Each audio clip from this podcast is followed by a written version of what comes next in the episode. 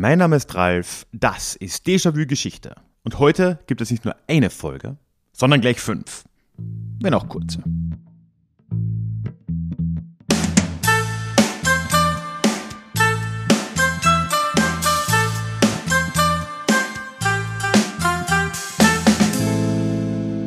Hallo und willkommen zurück zu dieser neuen Ausgabe des Déjà-vu Geschichte Podcast. Mein Name ist Ralf und hier in diesem Podcast geht es alle zwei Wochen in die Geschichte, immer mit Blick auf das Hier und Jetzt und mit einer Portion Augenzwinkern. Wenn du schon länger dabei bist oder zumindest wenn das nicht deine erste Folge ist, und falls ja, herzlich willkommen, aber wenn nicht, dann weißt du, dass ich aktuell in Sommerpause bin. Ich äh, gönne mir im August schon seit einigen Jahren immer eine Podcast-Pause, was bedeutet, dass ich hier ein wenig vorproduziere. Was zum Beispiel auch bedeutet, dass es heute in dieser Folge auch noch kein Deja Klugschiss geben wird. Da fangen wir dann im September aber wieder damit an. Was es heute dafür für dich gibt, ist eine Zusammenstellung von Kurzfolgen, von Kurzepisoden, die vor inzwischen über einem Jahr ursprünglich exklusiv auf der Plattform Podimo erschienen sind. Damals gab es dort so eine exklusive kleine Serie von mir und ich habe jetzt die Gelegenheit, das neu zu veröffentlichen und möchte dir das nicht vorenthalten. Die Themen der Episoden sind dabei relativ wild durchgemischt und orientieren sich an Themen, die ich damals, also Anfang 2020, im Déjà-vu-Podcast hatte. Und ich habe mir immer ja, Teilbereiche nochmal herausgegriffen, die ich in der Hauptfolge nicht behandelt habe, die aber für das Thema wichtig waren. Das heißt, heute werden wir so uns chronologisch mit ein paar Geschichten auseinandersetzen der letzten plus minus 800, 900 Jahre.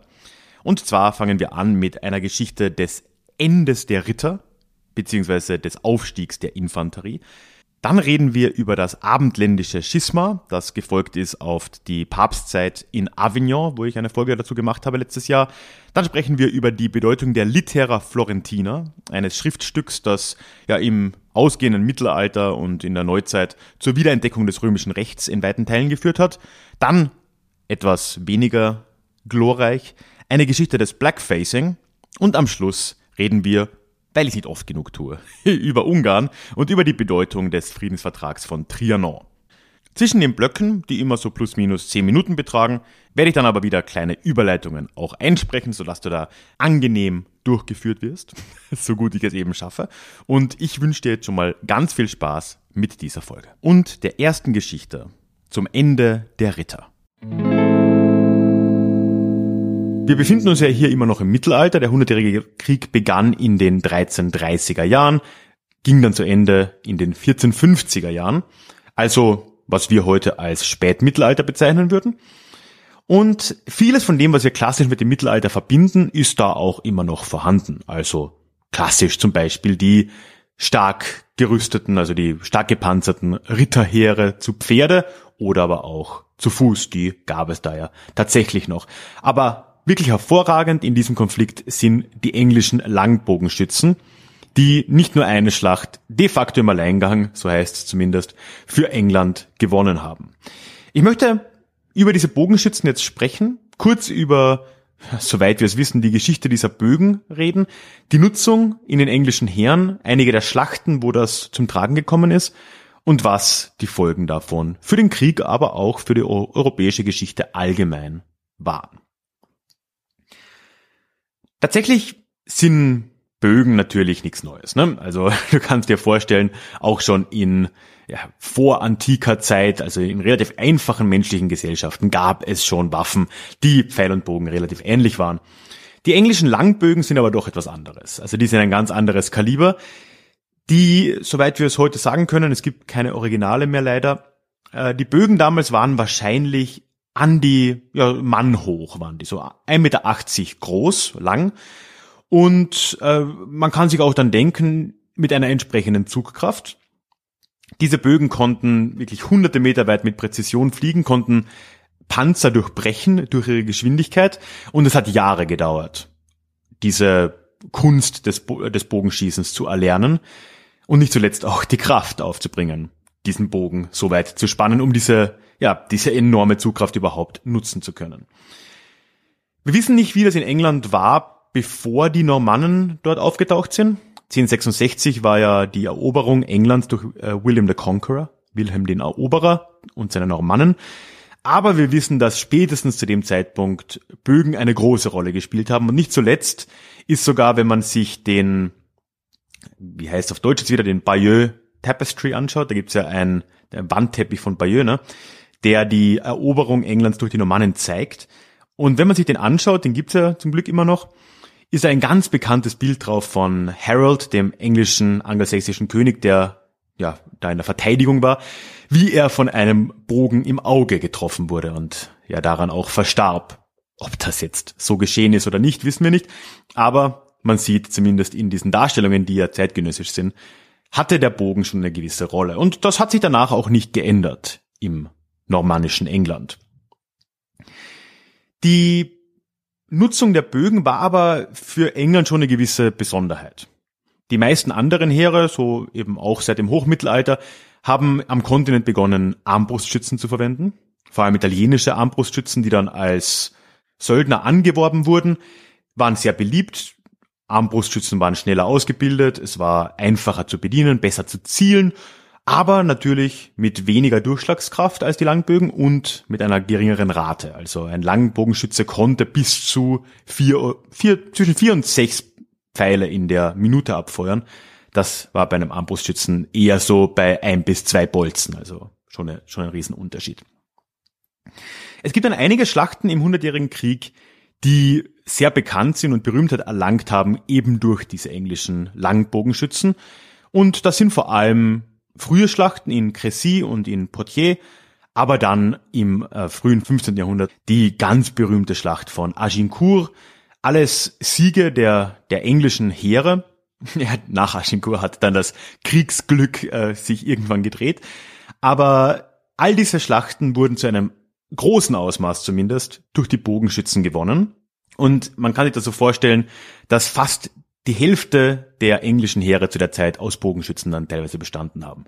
Also wirklich in der Mitte, da stand meistens noch nicht mal eine berittene Kavallerie, sondern wirklich da waren, da standen Ritter oder auch einfache Soldaten, oft mit Lanzen bewaffnet und nicht zu Pferde. Und an den äußeren Flanken, ein bisschen weiter hinten, da waren dann beidseitig meistens die Bogenschützen stationiert. Und die Hälfte davon, da kann man sich schon vorstellen, wenn die Gegner anmarschieren mit ihren oft eben Ritterherren zu Pferde und zu Fuß, dass so ein Pfeilhagel recht verheerende Wirkungen haben konnte, wenn der sogar durch Panzerrüstungen durchging. Und tatsächlich war das auch so und viele dieser Schlachten wurden fast im Alleingang durch diese Bogenschützen gewonnen muss ein irrer Anblick auch gewesen sein. Da gibt es dann Berichte, dass diese Schützen, die hatten meist gar nicht so viele Pfeile, so 20 Pfeile pro Person. Wie gesagt, wenn sie wirklich schnell waren, konnten sie vier bis sechs im Kampf meistens ein bisschen weniger pro Minute abfeuern. Und die sind dann auch immer wieder nach vorne gerannt auf das, ja, in, in die Kampfarena, haben dort Pfeile wieder eingesammelt von Leichen oder vom Boden, um die dann wieder zu verschießen. Und das ist irgendwas Paradoxes jetzt hier. Und deswegen möchte ich drüber reden. Weil diese Bogenschützen oder generell die, die Idee der Bogenschützen und der, das große Ausmaß, das diese, diese Schützen an der Gesamtarmee hatten, dem noch entgegenspricht, was man als klassisch mittelalterliches Ideal, Kriegsideal sehen würde. Das ist eine Zeit nach wie vor, in dem die Idee der Ritterlichkeit irgendwie eine Rolle gespielt hat. Gerade in England, Chivalry war der, der Ausdruck für die Ritterlichkeit. Das war etwas, das gerade vom König Edward III. zum Beispiel, der auf englischer Seite den Krieg begonnen hat, extrem hochgehalten wurde. Der war ein Riesenfreund von diesen alten Ritteridealen, sah sich auch gewissermaßen als eine Reinkarnation von, vom alten König Arthur und hat eine, versucht eine Tafelrunde zusammenzuwerfen, all diese Dinge. Und dann setzt er aber gegen die feindlichen Ritter Bogenschützen ein. Und ja, auch mit durchschlagender Gewalt, mit durchschlagendem Erfolg. Denn die Franzosen haben sich in den meisten Schlachten noch deutlich stärker an diesem Ideal orientiert und ja, mit teilweise nicht allzu glücklichem Ausgang. Das heißt, der Hundertjährige Krieg und der Einsatz der Bogenschützen hat hier im späten Mittelalter auch tatsächlich etwas langsam beendet, das das Mittelalter bis heute ja auszeichnet oder wofür das Mittelalter bis heute berühmt ist, nämlich eben genau diese Ritter, das Rittertum und die Ritterlichkeit, die Chivalry. Es war aber nicht das Einzige. Diese Ideale und diese Kampfform hat in dieser Zeit auch anderswo schon einige ja, Kratzer zumindest abbekommen. Alle Hörer aus der Schweiz werden wahrscheinlich jetzt schon auf und abspringen und sich denken, was redet der denn? Das gibt's doch schon, schon viel früher. Ja, absolut. Das darf man wirklich gar nicht unterschätzen. Nämlich schon, ja, zumindest 50 Jahre früher oder 40 Jahre früher hat es etwas ganz ähnliches gegeben in der Schlacht am Moorgarten im Unabhängigkeitskrieg der im Entstehen befindenden Schweizer Eidgenossenschaft. Dort waren es keine Bogenschützen. Aber dort zum Beispiel haben die Heere der, ja, eben dieser Eidgenossenschaft mit einem einzigen Infanterieangebot. Die hatten keine Reiter, die hatten keine Ritter oder so gut wie keine, aber aus reiner Infanterie haben die dort in Hinterhalten, in quasi Guerillakrieg, die habsburgischen Ritterheere zerschlagen. Nicht nur einmal. Moorgarten ist das bekannteste Beispiel, aber öfter, was ja nicht zuletzt dann auch irgendwann in der Unabhängigkeit der Schweiz geendet hat. Später kamen dann solche Dinge wie die helle Barde hinzu, gerade auch in der Schweiz und unter Schweizer Söldnern. Und der Aufstieg der Infanterie war eigentlich schon da nicht mehr wegzudenken. Die Bogenschützen im Englischen her kamen da vielleicht von einer anderen Seite, aber all das spielt im Prinzip zusammen und läutete hier im 14. Jahrhundert das Ende der, der Ritter ein. Und auch die Bogenschützen, die würden sie ja gar nicht so lange halten. Die würden irgendwann abgelöst werden von ja, moderneren Waffen, Schusswaffen. Aber die Infanterie und der Aufstieg der Infanterie hat seitdem angehalten. Heute vielleicht nicht mehr ganz so stark, aber in den großen Kriegen Europas, dem Ersten und Zweiten Weltkrieg, das waren immer noch ganz bedeutende Infanteriekriege. Also dieser Wechsel war ein sehr wirkmächtiger, der auch lange Schatten geworfen hat.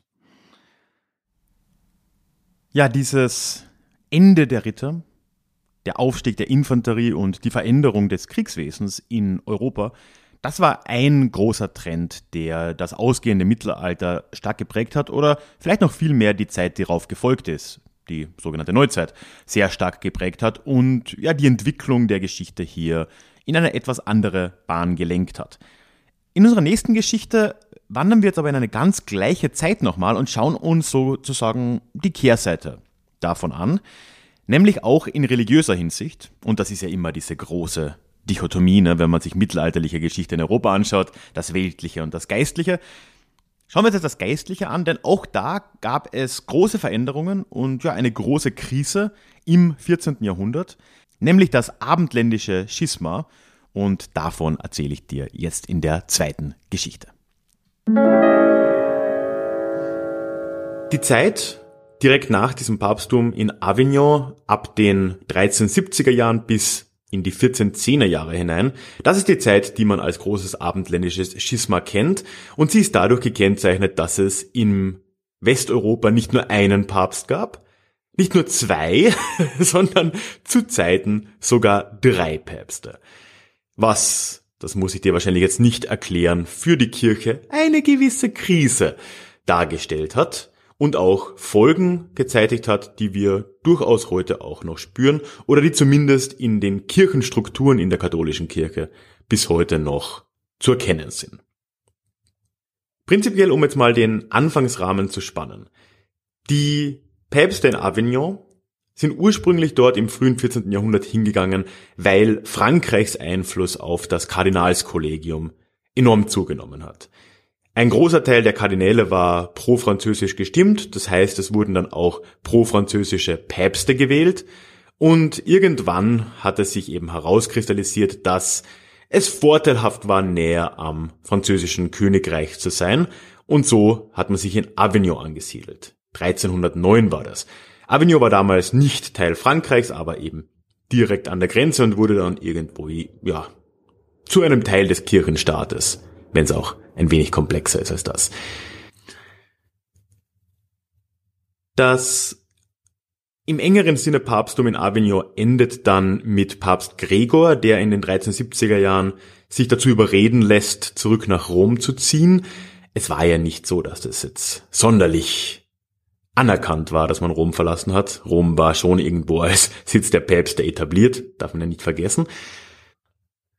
Und als Gregor dann 1378 in Rom stirbt, würde man annehmen, dass die Phase Avignons oder die Phase Frankreichs jetzt vorbei wäre. Aber Die grundlegenden Streitigkeiten, die es im Kardinalskollegium gegeben hat, zwischen eher pro, nennen wir es italienischen, pro römischen und pro französischen Kardinälen, hat sich ja nicht geändert. Das heißt, jetzt die Nachfolgefrage wird wieder ziemlich aufgeladen. Es ist sogar so, dass während der Wahlen jetzt zum nächsten Papst zu einem Zeitpunkt Bewaffnete den Raum stürmen, wo die Kardinäle äh, ja gerade am Verhandeln sind. Anscheinend war es ein aufgeregte, eine aufgeregte römische Bürgerschaft, die durchsetzen wollte, dass ein Römer gefälligst zum Papst gewählt werden sollte und nicht wieder ein pro-französischer Kardinal. Und letzten Endes setzen sich die pro-italienischen, pro-römischen Kardinäle auch tatsächlich durch. Es wird zwar kein Römer gewählt, sondern ein Neapolitaner, Papst Urban VI.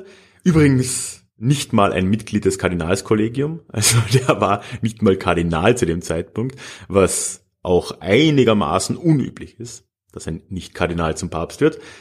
Ja, aber sei es drum.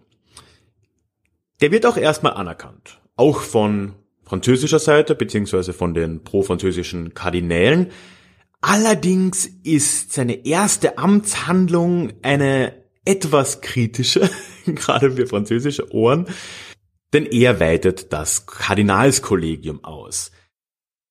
Zu den 16 Kardinälen, die es zu dem Zeitpunkt gab, die den Papst wählten, fügt er einfach mal 29 hinzu, also eine deutliche Mehrheit. Und man kann sich schon denken, die waren alle eher pro-italienisch eingestellt und als Folge ziehen dann doch die französisch gesinnten Kardinäle und auch der König Frankreichs seine Unterstützung Urbans zurück. Er wird von diesen Kardinälen und ein paar anderen, aus Spanien vor allem, dann einfach für abgewählt erklärt und ja, sie setzen ihn de facto ab, wählen einen neuen Papst, Clemens den Siebten, also einen Gegenpapst, weil ja, das hat sich ja der, der Urban nicht gefallen lassen. Und dieser Clemens zieht wieder zurück nach Avignon. Das heißt, 1378 nach dieser tumulthaften Wahl und nach den Auseinandersetzungen danach haben wir jetzt zwei Päpste, einen in Rom und einen in Avignon. Es ist damals in ganz Europa durchaus als Schande betrachtet worden. Was aber nicht heißt, dass es nicht Vorteile gegeben hätte, gerade für Könige und Grafen. In ganz Europa haben sich ja dann die verschiedenen Staaten der einen oder anderen Seite angeschlossen. Frankreich, die Fürstentümer im heutigen Spanien oder auch Schottland waren auf Seite des Papsts in Avignon und dann die jeweiligen Gegner könnte man sagen, England, natürlich weite Teile Italiens, aber auch Ungarn oder Polen waren auf Seite des römischen Papstes. Und natürlich dadurch, dass man die dann gegeneinander ausspielen konnte, hatte das alles durchaus auch gewisse Vorteile für diese Herrscher, wollen wir es mal so sagen.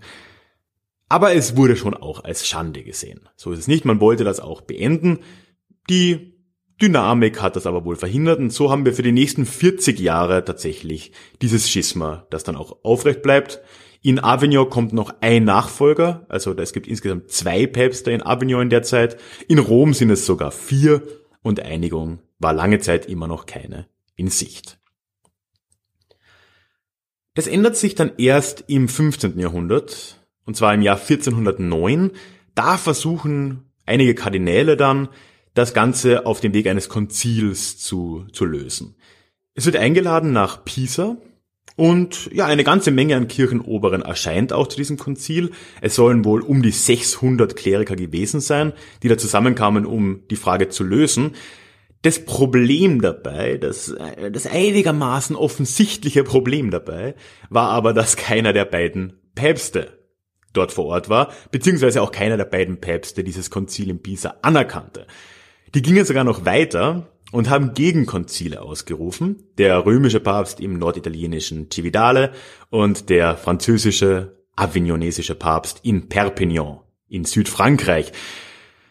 Das heißt, äh, die Lösung konnte dort jetzt nicht so ohne weiteres gefunden werden und die Folgen waren recht offensichtlich. In Pisa hat man sich tatsächlich getraut. Die Kardinäle haben beide amtierenden Päpste als hartnäckige Schismatiker bezeichnet, haben beide für abgesetzt erklärt und einen neuen gewählt, Alexander. Die anderen beiden haben sich davon natürlich nicht beeindrucken lassen und die Folge des Konzils von Pisa ist, dass sie jetzt nicht zwei Päpste hatten, sondern drei. Na dann, Glückwunsch. Aber die Idee des Konzils hat sich doch durchgesetzt und in den nächsten Jahren gab es dann neue Anstrengungen auf dem Weg eines solchen Konzils das Ganze zu lösen. Und 1414 wird das tatsächlich dann wieder angegangen. Diesmal mit Unterstützung des Heiligen Römischen Kaisers Sigismund und der hat zum heute nach wie vor sehr berühmten Konzil von Konstanz geladen. Es erschienen dort wieder die verschiedenen Flügel, also Kardinäle, die alle Seiten vertraten. Es erschien auch ein Papst, und zwar der Nachfolger schon wieder. Päpste haben nie allzu lange gelebt. Der Nachfolger Alexanders, also dieses dritten Papstes, war auch vor Ort, ein gewisser Johannes. Und über die langen Wochen und Monate in Konstanz etabliert sich langsam das Bewusstsein heraus, dass es wohl nicht so einfach sein wird, einfach einen der drei als legitim zu bezeichnen und die anderen beiden abzusetzen, sondern dass erneut alle drei wohl abgesetzt werden und ein neuer gewählt werden sollte. Führt dann dazu, dass unter anderem Johannes, der ja vor Ort war und das mitkriegt, einfach mal flieht, musste dann mehr oder weniger mit Waffengewalt wieder zurückgeholt werden aber am Ende geht es durch. Er wird sehr schnell abgesetzt, die anderen beiden dann im Jahr 1417 und es wird dann ein neuer Papst gekrönt, Martin V., wiederum ein Italiener, der wird aber tatsächlich jetzt auch von den allermeisten Kardinälen, also von der überwiegenden Mehrheit anerkannt und damit ist das Schisma im Großen und Ganzen eigentlich gelöst. Der römische Papst hat das auch selbst anerkannt, also nicht nur seine Kardinäle, er hat dann auch äh, seinen, seinen Rücktritt bekannt gegeben. Der letzte Papst in Avignon, Clemens VII., war dann nicht so einfach. Obwohl ihm seine eigenen Kardinäle zum größten Teil abhanden gekommen sind, hat er das nie eingesehen und ging dann später noch nach Spanien, wo er wohl noch ein paar Gefolgsleute um sich scharen konnte, ist dann erst in den späten 1420ern gestorben und hat sein ganzes Leben lang behauptet, er wäre Papst. Aber das hat zu dem Zeitpunkt dann niemanden mehr wirklich interessiert. Und man kann sagen, mit 1417, mit dem Konstil von Konstanz, hat sich das große abendländische Schisma erledigt und die, die Kardinäle haben es tatsächlich geschafft, in dem Fall mit Unterstützung des Kaisers, ja, eine Lösung für diese missliche Lage zu finden, in der sie jetzt doch ganze 40 Jahre gewesen waren. Die Folgen dieser ganzen Geschichte, dieser Episode sind gerade in der katholischen Kirche vielschichtig und auch heute noch zu spüren. Um vielleicht die zwei größten Folgen zu nennen, ist einerseits, dass sich das Machtgefüge in der Kirche verändert hat. Vorher war es ja so, dass der Papst sich als mehr oder weniger Alleinherrscher gesehen hat. Jetzt hat sich aber da herausgestellt, dass das Kardinalskollegium in seiner Gesamtheit oder zumindest in einer größeren Menge über dem Papst stehen kann oder sich zumindest das Recht rausnehmen kann, über dem Papst zu stehen. Das heißt, sie haben jetzt ja mehrfach den Papst zum Beispiel für abgesetzt erklärt oder mehrere Päpste. Das hat sich dann später natürlich mit Fluktuationen immer wieder mal verändert. Gerade in der Renaissance war die Lage wieder ein wenig anders. Aber die absolute, dieser absolute Machtanspruch des Papstes, der ist nach dem, spätestens nach dem Konzil von Konstanz nicht mehr so erhalten, wie das davor war. Eine zweite große Folge für die Kirche war dann auch, dass sich der Konziliarismus durchgesetzt hat. Schon in Pisa war es ja etwas, was es in der Form noch nicht gegeben hatte vorher, so ein Konzil dieser Größe, das dann auch nicht mal vom Papst oder auch nicht mal vom Kaiser, sondern von Kardinälen einberufen wurde. Das war etwas Neues. Gut, später in Konstanz war der Kaiser dann wieder dabei. Aber diese Idee der Konzilien, um kircheninterne Konflikte zu lösen, oder auch teilweise externe Konflikte zu lösen, hat sich dann äh, sehr stark durchgesetzt und gerade dann 100 Jahre später, wenn dann die Reformation kommt, wird dieses, dieser Konzilsgedanke, Stichwort Konzil von Trient, wieder eine große Rolle spielen. Ja, und damit bewegen wir uns jetzt wirklich mit ganz schnellen Schritten auf die europäische Moderne zu. Und eine Sache, die in der Moderne, in der Neuzeit und dann auch noch rein bis eigentlich ins 19. Jahrhundert und auch ins 20. Europa und die sich jetzt neu entwickelnde europäische Staatenwelt sehr prägen würde, ist auch noch die juristische Ebene. Das heißt, wir lassen jetzt mal das rein militärische, ja, im alten Sinn weltliche und auch das geistliche hinter uns und schauen uns jetzt mal die Verfassungen von Staaten an, beziehungsweise wie die auf einer rechtlichen Ebene gelenkt und gestaltet wurden. Und da spielt ein Ereignis der Geschichte eine ganz große Rolle, nämlich die Wiederentdeckung der sogenannten oder dann sogenannten Litera Florentina beziehungsweise des Corpus Juris Civilis. Denn damit wurde das römische Recht in weiten Teilen nun neu entdeckt, wenn man das so einfach vereinfacht sagen will, und wurde erneut zu einer Grundlage von ganz vielem, was danach geschehen ist. Und ich denke, jeder und jede, die mal Jura studiert hat, kann das bestätigen. Das spielt auch bis heute noch eine Rolle. Und warum das so ist, das erfahren wir jetzt in der dritten Geschichte. Heute reden wir darüber, wie ein einzelnes römisches Dokument das Mittelalter und Westeuropa bis heute für immer auf den Kopf stellte. Das ist etwas, was in der Geschichte immer wieder mal vorkommt, aber nicht so häufig, wie man vielleicht glaubt, dass ein einzelnes Schriftstück, ein Dokument alles verändert. Es gibt aber eines, das das getan hat, und darüber möchte ich heute sprechen. Nämlich im Hochmittelalter. Da taucht in Italien ein Dokument auf. Auf Pergament geschrieben, 700 Seiten, wenn ich das richtig im Kopf habe, also wirklich ein sehr umfassendes, sehr eng geschriebenes Dokument, das wir heute als Litera Florentina bezeichnen. Was war das? Ja, dies Dokument war tatsächlich eine Abschrift einer Rechtssammlung, die 500 Jahre zuvor zusammengetragen wurde. Im Jahr 533 hat der oströmische Kaiser Justinian nämlich das gesamte römische Recht, wie es noch gültig war, zusammentragen lassen. Das war das erste Mal, dass das römische Recht in dem ja, in dem Stil zusammengetragen wurde, kodifiziert wurde. Und ein Teil dieser, dieser Gesetzessammlung waren die sogenannten Digesten. Und die Digesten wiederum, das war der Teil, der sich auf die alten Gesetze bezog, die nach wie vor Gültigkeit besaßen. Ja, und diese Digesten vom Jahr 533 befanden sich in der Abschrift, die wir heute Litera Florentina nennen. Diese, dieses Dokument taucht also da im Mittelalter in Italien auf. Und zu dem Zeitpunkt war das römische Recht in Westeuropa in weiten Teilen in Vergessenheit geraten. Klar, Gelehrte wussten, dass es römisches Recht gegeben hat. In Konstantinopel, im ehemaligen Ostrom oder sie nannten sich immer noch so, aber in Byzanz, gab es das noch viel stärker. Da wurde noch im 9. Jahrhundert zum Beispiel eine griechische Neuübersetzung dieser Kodifizierung Justinians veranlasst.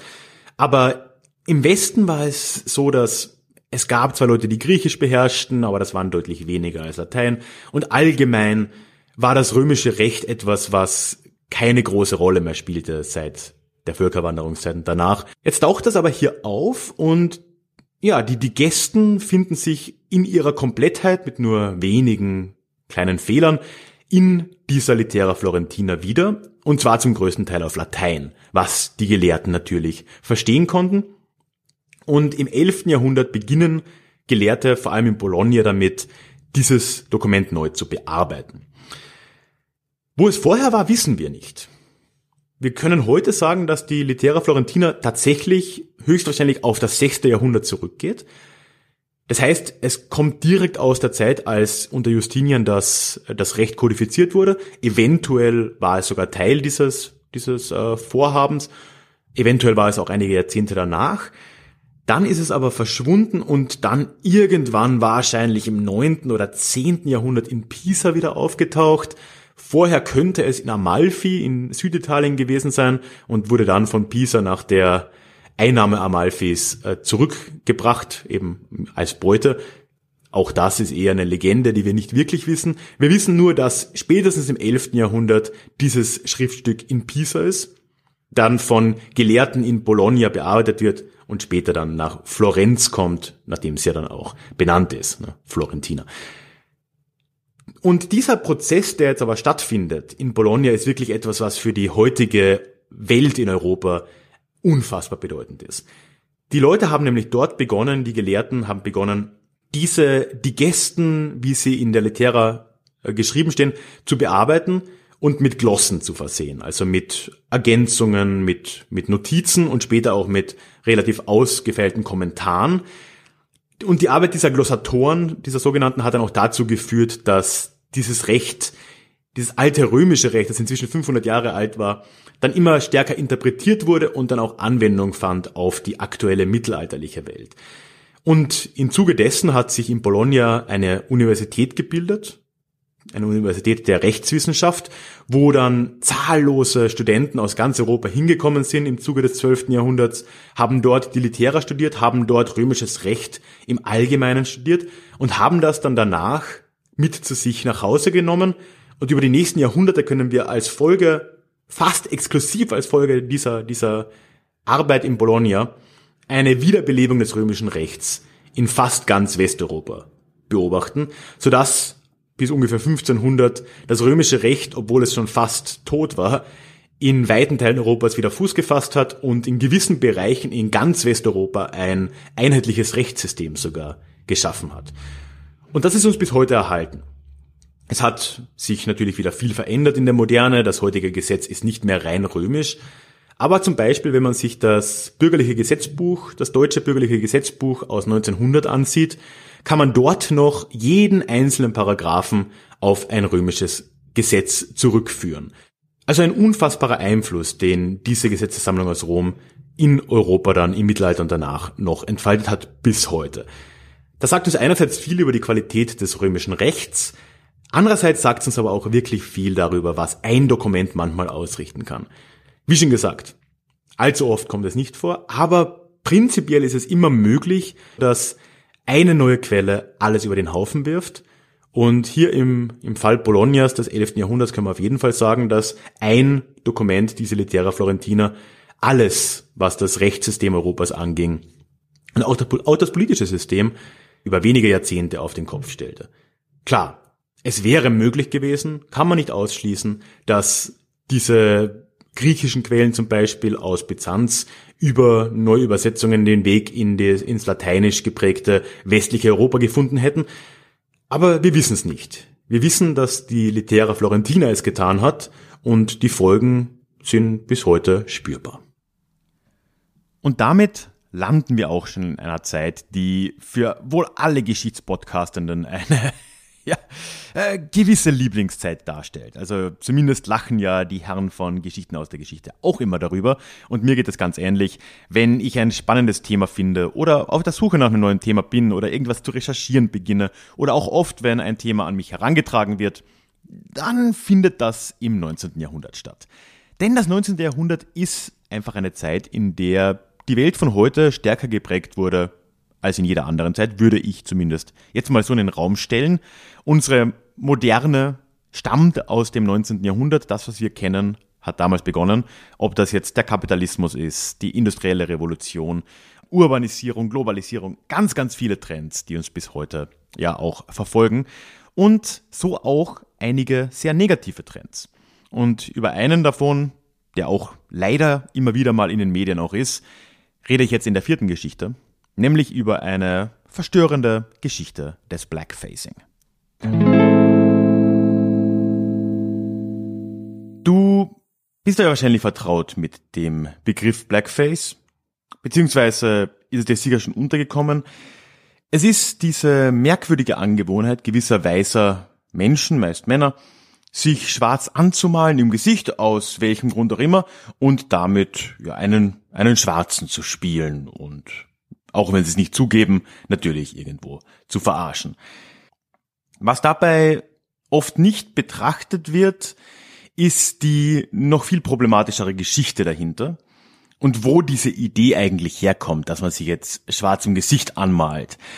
Und ja, genau darüber möchte ich jetzt ein wenig sprechen. Prinzipiell kann man sich ja wahrscheinlich schon mal vorstellen, dass so eine Tradition, wenn wir es mal so nennen wollen, sich schwarz anzumalen, irgendwo eine Gemeinsamkeit hat mit anderen Verkleidungs- und Maskentraditionen. Man denkt jetzt an Karneval, Fasching, vor allem vielleicht auch den venezianischen Karneval. Da sind Masken schon jahrhundertelang üblich. Man kann auch noch ein bisschen weiterschauen, dann zum Beispiel in Im Theater der Renaissance, da waren Masken auch durchaus üblich. Commedia dell'arte ist da so ein, ist eine Kunstgattung, wo das sehr üblich war. Aber natürlich war das schon noch etwas anderes zu der Zeit und hatte nicht diesen rassistischen Unterton. Und um es wirklich ins Blackfacing zu kommen, wie wir von anderen Bühnenmasken im weitesten Sinne dahin kommen, da müssen wir uns jetzt in die USA im 19. Jahrhundert begeben. Was in den USA in, ja, in der, im ersten Drittel, in der ersten Hälfte des 19. Jahrhunderts passiert ist, ist eine Abwendung gewisserweise von klassischer europäischer Hochkultur. Also es war ja bis dahin üblich, dass gerade die weiße Oberschicht sich europäische Opern angesehen hat, europäische Theaterstücke angesehen hat. Und es gab nun eine Hinwendung zu ja mehr genuin amerikanischen Kunstformen. Und eine ganz dominante von den 1830ern bis plus minus 1900 waren die sogenannten Minstrel Shows. Und da, da finden wir jetzt tatsächlich die Wurzeln des Blackfacing, das ja die bis heute in den USA ja nicht ganz verschwunden sind. Die Geschichte ist nicht ganz direkt nachvollziehbar, aber es ist wohl anzunehmen, dass in den 1820ern oder eventuell auch erst in den späten 1830ern ein gewisser Thomas Dartmouth Rice, genannt T.D. Rice, ein weißer Theaterschauspieler ist ein starkes Wort, eine Art Komiker, ein herumreißender Schausteller, hat in dieser Zeit, vielleicht war es 1828, eventuell auch erst in den frühen 1830ern, da scheinen sich die Quellen nicht ganz sicher zu sein, der war wohl irgendwo an der Ostküste Amerikas unterwegs und hat dort einen Schwarzen irgendwo gesehen, der wohl, ich glaube, es war eine Kutsche gewaschen hat oder irgendeine Arbeit vollführt hat und dabei gesungen hat. So eine, ja, afroamerikanische Musik, die es wohl seit Jahrhunderten oder zumindest seit Jahrzehnten in irgendeiner Form gegeben hat, ist dieses kulturelle Milieu, aus dem später ja zum Beispiel auch der Blues entstehen würde. Also mehr oder weniger, wenn wir es jetzt oberflächlich sagen, Sklavenmusik, natürlich nicht nur. Ja, und dieser Herr Rice hatte nun aber nichts Besseres zu tun, als sich zu denken, ach, das ist eine tolle Angelegenheit, das gefällt mir, sowas habe ich ja noch nie gehört, sagt viel über die Ignoranz der Weisen damals, und äh, bringt das auf die Bühne. Das heißt, bei seinem nächsten Auftritt malt er sich schwarz im Gesicht an, äppelt diesen, diesen Mann, den er da gesehen hat, nach und singt etwas, was halt irgendwie ähnlich klingt wie das, was er da vernommen hat, behauptet, das wäre jetzt schwarze amerikanische Musik, und kreiert bei der Gelegenheit noch einen, einen Stage Character, also eine Bühnenfigur für sich, namens Jim Crow. Und damit beginnt das. Also Jim Crow und das Lied Jumping Jim Crow, das Herr Rice da erfunden hat oder ja, abgeleitet hat von dem, was er, was er hörte. Das ist der Beginn der Minstrel Shows. Und aus irgendeinem Grund schlugen diese Dinger ein. Ab den 1840ern war das wirklich die Kunstform in den USA, zuerst an der Ostküste, hat sich dann aber immer weiter auch in Richtung Süden und Westen vorgearbeitet und ja, bis zum Bürgerkrieg und auch danach noch war das etwas, was äh, einfach dominant war in der amerikanischen Kultur und es könnte nichts normaler gewesen sein in der Theaterwelt und auch in der Musikwelt dann, als sich schwarz im Gesicht anzumalen und sich auf eine Bühne zu stellen, um einen Afroamerikaner zu spielen. Das hat sich erst langsam dann wieder geändert, zumindest in dieser Theaterkultur. Das war, wie gesagt, ab dem Jahr 1900. Da verliert die Minstrel Show ja, ihre, ihren dominanten Status. Andere Kulturformen kommen auf, auch wieder teilweise aus Europa. Äh, französisches Theater war dann äh, sehr modern. Und so langsam dann im frühen 20. Jahrhundert hört das auf. Aber äh, das ist auch wieder vereinfacht. Ne? es hört auf, dominant zu sein, aber Blackfacing bleibt auch im 20. Jahrhundert starker Teil der amerikanischen Kultur. In den 20er Jahren kommen dann die ersten ja, Filme ja dann auch auf. Ein ganz bekannter ist äh, The Jazz Singer, wo es um einen amerikanischen Juden geht, der aber nicht Jude sein will, sondern sich schwarz anmalt und jetzt schwarz sein möchte. Wie auch immer. Also natürlich Blackface auf der großen Leinwand. Und in den 40ern und auch 50ern war das noch teilweise vollkommen gang und gäbe, dass es halt in gewissen Shows einfach so gemacht wurde. Man hat sich schwarz angemahlen und hat einen Schwarzen gespielt. Und tatsächlich waren das erst die Bürgerrechtsbewegung der 60er Jahre und dann wirklich so in den 70er Jahren, dass es dann wirklich mehr oder weniger inakzeptabel wurde, das zu tun. In Großbritannien, wo das übrigens auch relativ beliebt war, lief noch in den 70er Jahren, ich glaube 1975 wurde die Aufnahme dann äh, beendet, aber die, die liefen dann in Wiederholungen noch länger, eine, eine Minstrel-Show im, im Fernsehen, im BBC, ne? also äh, Blackface im Fernsehen 1975. Und ich glaube, ja, wie gesagt, ausgestrahlt wurden die noch bis in die 80er. Mei.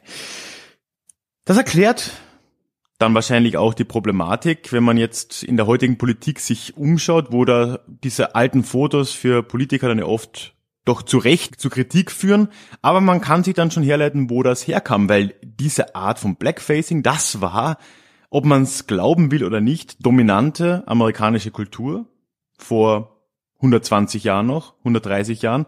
Und es war immer noch, wenn auch weniger dominant, Teil der Kultur bis vor wenigen Jahrzehnten. Ja, und auch hier in Europa ist es ja nicht so, dass Blackfacing unbekannt wäre. Und es kommen ja auch jetzt immer wieder mal Diskussionen hoch über andere Traditionen, wo ein Blackfacing betrieben wird, zugegebenermaßen aus anderen Gründen. Die Heiligen Drei Könige fallen hier ein oder gerade in den Niederlanden, das äh, Wort werde ich jetzt ziemlich zerstören, aber Zwarte Piet, spricht man das aus? Der schwarze Peter, als Begleiter des Nicolo, der ja eigentlich jedes Jahr zu Diskussionen führt.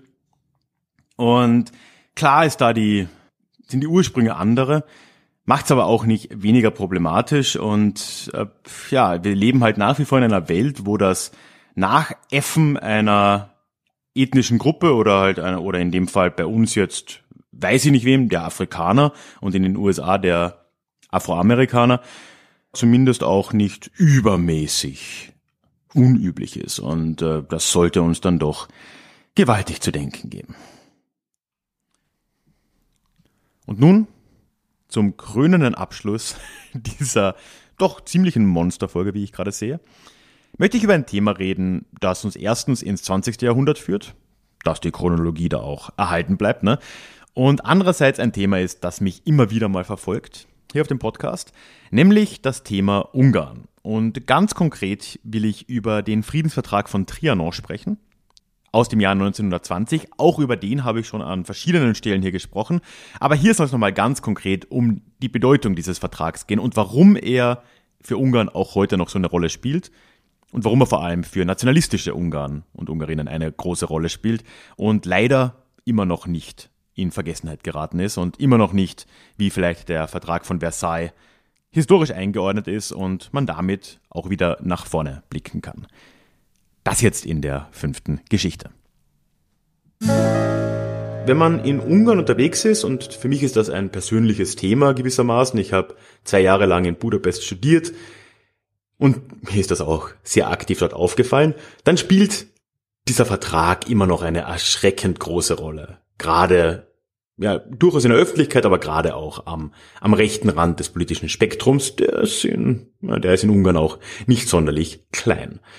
Das heißt, in dieser Folge möchte ich dir zuerst einen kleinen Überblick geben, wo Ungarn denn als moderner Staat herkommt, was dann geschehen ist vor ungefähr 100 Jahren, also wir werden da einsteigen mit dem Ersten Weltkrieg, dann über den Friedensvertrag selbst, und dann am Schluss möchte ich darüber sprechen, warum das heute immer noch so ein großes Thema ist. Also, wo kommt Ungarn als in Anführungszeichen moderner Staat eigentlich her? Man kann sagen, im engeren Sinn ein ungarischer selbstständiger Staat entsteht erst mit Ende des Ersten Weltkriegs. Ähnlich wie auch ganz, ganz viele andere Länder aus der ehemaligen Habsburger Monarchie hat sich auch Ungarn Ende 1918 für unabhängig erklärt. Das heißt, knapp über 100 Jahre haben wir jetzt einen ungarischen Staat. Aber das ist nur die halbe Wahrheit. Also auch davor schon, zumindest seit den 1860er Jahren, gab es einen ungarischen Staat. Aber der war eben Teil der Habsburger Monarchie bis dahin. Es gab nämlich im Jahr 1867 einen sogenannten Ausgleich zwischen der österreichischen Reichshälfte, zu der aber auch zum Beispiel das heutige Tschechien, Norditalien, Slowenien und andere Gebiete, Gebiete gezählt haben, und der ungarischen Reichshälfte, zu der, und wir werden auch darüber hören, auch ganz viel anderes gehört hat. Und ab dem Jahr, ab 1867, gab es im Prinzip eine Doppelregierung. Es gab den Kaiser, der gleichzeitig auch Königin Ungarn war, da, daher das K und K, ne? Kaiserlich und königlich. Aber drunter gab es dann so Doppelstrukturen in Wien und in Budapest und mit Ausnahme von ganz wenigen Dingen wie dem Kaiser selbst, dem ja, Kriegsministerium, Verteidigungsministerium, man hat glaube ich damals noch Kriegsministerium genannt, und den, ja, dem Finanzministerium und dem Wirtschaftswesen, hatten diese zwei Staaten eigentlich kaum etwas gemeinsam. Alle Ministerien gab es doppelt. Und man kann schon sagen, Ungarn war de facto selbstständig seit 1867. Trotzdem hat sich in dem Land, und jetzt nähern wir uns dem Termin 1920, trotzdem hat sich in dem Land sehr viel verändert mit dem nahenden Ende des Ersten Weltkriegs. Dir ist ja sicher bewusst, dass Österreich-Ungarn gemeinsam mit Deutschland und dem Osmanischen Reich und anderen im Ersten Weltkrieg als Teil der, der Mittelmächte gekämpft hat und dass die bekanntlich verloren haben. Und für Österreich-Ungarn im Besonderen hieß das das Ende des Staates. Wie auch mit etwas Verzögerung dann im Osmanischen Reich. Und alle möglichen Gebiete an allen Ecken und Enden haben sich von diesem Staat dann für unabhängig erklärt. Und so auch Ungarn. Und zwar im Herbst 1918. Allerdings war das in Ungarn ein bisschen anders. Wenn man sich das heutige Tschechien zum Beispiel anschaut, dann haben sich dort Ständevertreter, also vor allem der, der Adel einerseits, aber vor allem das Bürgertum, haben sich dort verständigt, gemeinsam mit Leuten aus der späteren Slowakei und haben entschieden, sich als Tschechoslowakei für unabhängig zu erklären. Das ist in der Hinsicht anders als in Österreich oder Ungarn, dass diese Staaten vorher nicht existiert haben, auch nicht im Rahmen der Monarchie. Ne? Also das waren ja neue Gebilde. Ungarn dagegen war sagen wir mal, eher auf der Geberseite, was das angeht, weil Ungarn hat an all diese neuen Gebiete und die Tschechoslowakei war ja nur eins. Im Süden gab es auch das im Entstehen begriffene Jugoslawien, damals noch der SHS-Staat genannt.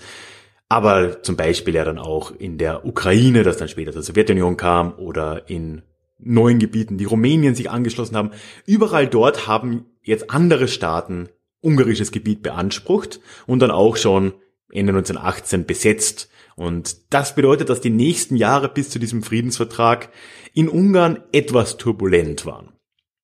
Um es mal ganz, ganz, ganz einfach und untertrieben darzulegen. Zum Beispiel hat sich das darin geäußert, dass eben, wie gesagt, sich an allen Ecken und Enden Länder für, ja, für andere Staaten entschieden haben oder zumindest halt dann besetzt wurden. Das heißt, Transsilvanien, also Siebenbürgen im Deutschen und auch das Banat südlich davon haben sich Rumänien angeschlossen mit mehr oder weniger breiter Unterstützung, zumindest der nicht-ungarischen Bevölkerung dort. Ganz ähnlich ist es im heutigen Nordserbien, ganz ähnlich ist es in der Slowakei, die ursprünglich als Oberungarn bekannt war, und auch Kroatien, was in so einer äh, selbstständigeren, aber doch dem ungarischen Königreich untergeordneten Stellung in der Monarchie existiert hat, hat sich auch quasi weggewandt und wurde auch Teil des neuen Jugoslawien. Eine Reaktion darauf war innenpolitische Instabilität in Ungarn. Vielleicht auch nicht ganz überraschend. Was dann im Frühjahr 1919 dazu geführt hat, dass es in Ungarn als erstes Land außerhalb der werdenden Sowjetunion zu einer kommunistischen Revolution kam. Das geschah im März 1919 und die Räterepublik in Ungarn hat aber natürlich Schockwellen durch ganz Europa gejagt und vor allem auch in Ungarn und in der näheren Umgebung, weil jetzt plötzlich außerhalb von St. Petersburg es eine neue kommunistische Regierung gab. Das war ja auch noch bevor das zum Beispiel auch in München der Fall war, ein Monat später. Gegen diese Räterepublik, gegen diesen kommunistischen, ja, nennen wir es mal einen Putschversuch oder einen Putsch, haben sie dann wiederum sehr schnell andere Gestalten gefunden, die dagegen kämpfen wollten.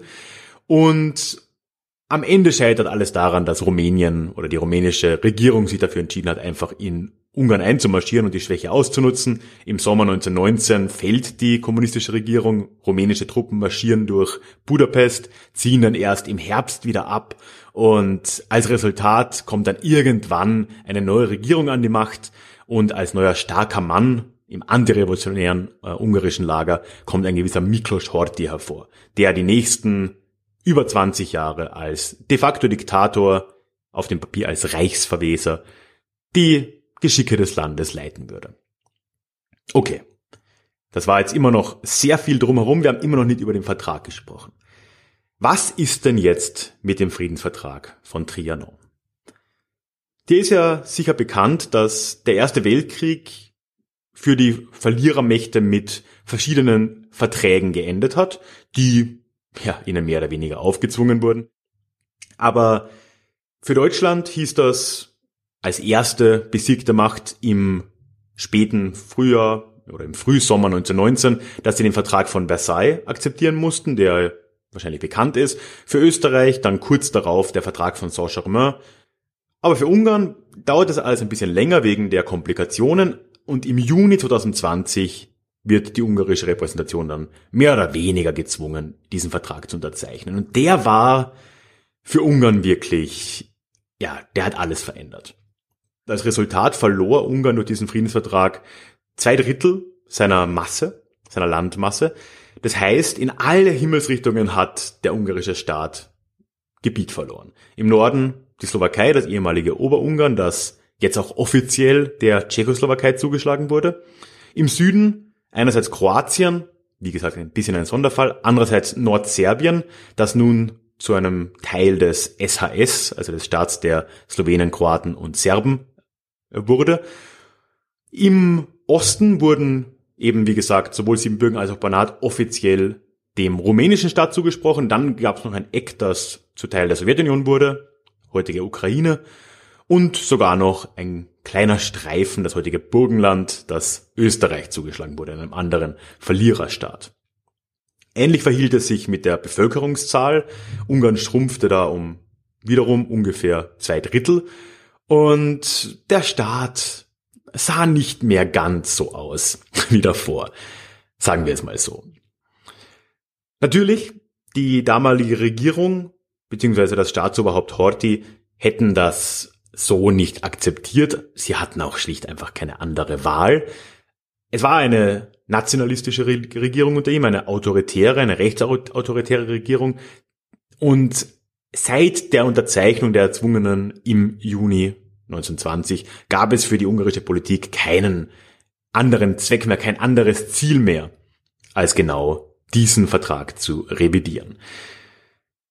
Das führt zu ganz vielen Komplikationen, unter anderem zu der Verbündung Ungarns mit Nazi-Deutschland im Zweiten Weltkrieg, wo dann tatsächlich zwischenzeitlich auch eine Revision möglich wird.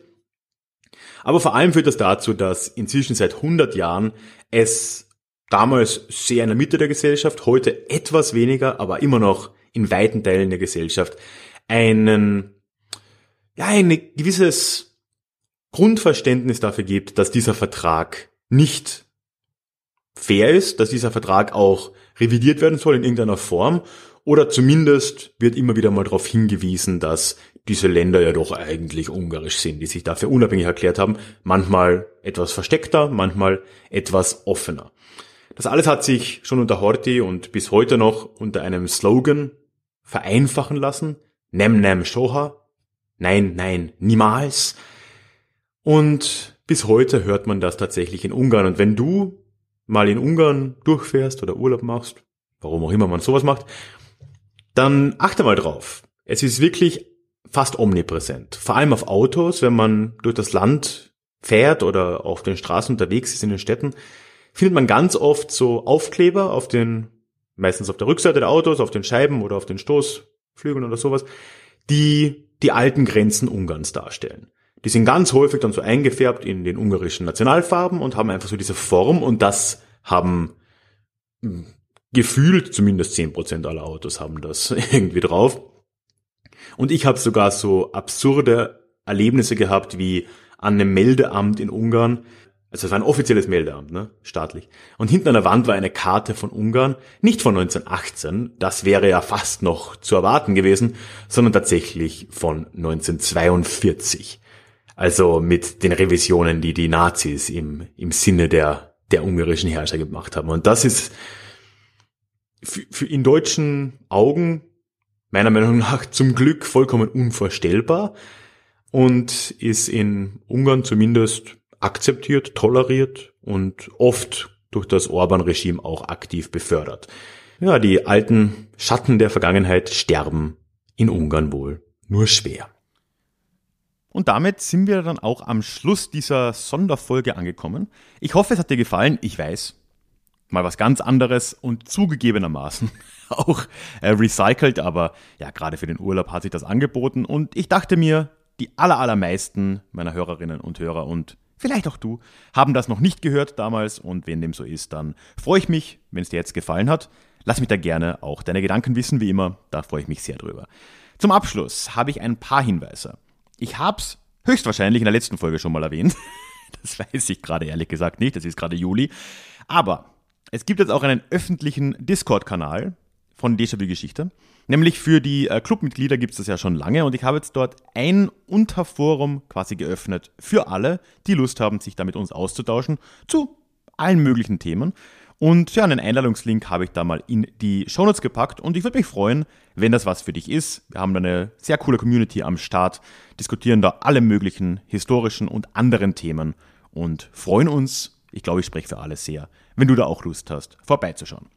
Gleichzeitig würden sich natürlich auch alle, und ganz besonders ich, freuen, wenn du dem Déjà-vu Geschichte Club gleich als Mitglied beitrittst und dann den gesamten Discord-Kanal dadurch ja auch äh, zu sehen und zu benutzen bekommst. Und dazu noch einige andere Sachen mehr, einen exklusiven Podcast einmal im Monat mit Themenabstimmung, Club Calls einmal im Monat, wo wir uns zusammenfinden in Zoom, ja und so ein paar andere Kleinigkeiten und natürlich das gute Gefühl, Déjà-vu-Geschichte und meine Arbeit hier mit zu unterstützen. Würde ich mich sehr freuen und einen Link zu Steady, über das der Club läuft, findest du natürlich ebenfalls in den Show Notes. Ja, und wenn das alles nichts für dich ist, dann lass mir einfach ein Abo da, denn dann hören wir uns in zwei Wochen einfach wieder in unserem nächsten und dann wieder regulären Déjà-vu. Bis dahin wünsche ich dir jetzt auch noch wunderbare verbleibende Sommertage. Schauen wir mal. Und äh, dieses im Zug, in der Zukunft reden macht mich fertig. Wie auch immer, wir hören uns hoffentlich im September. Mach's gut.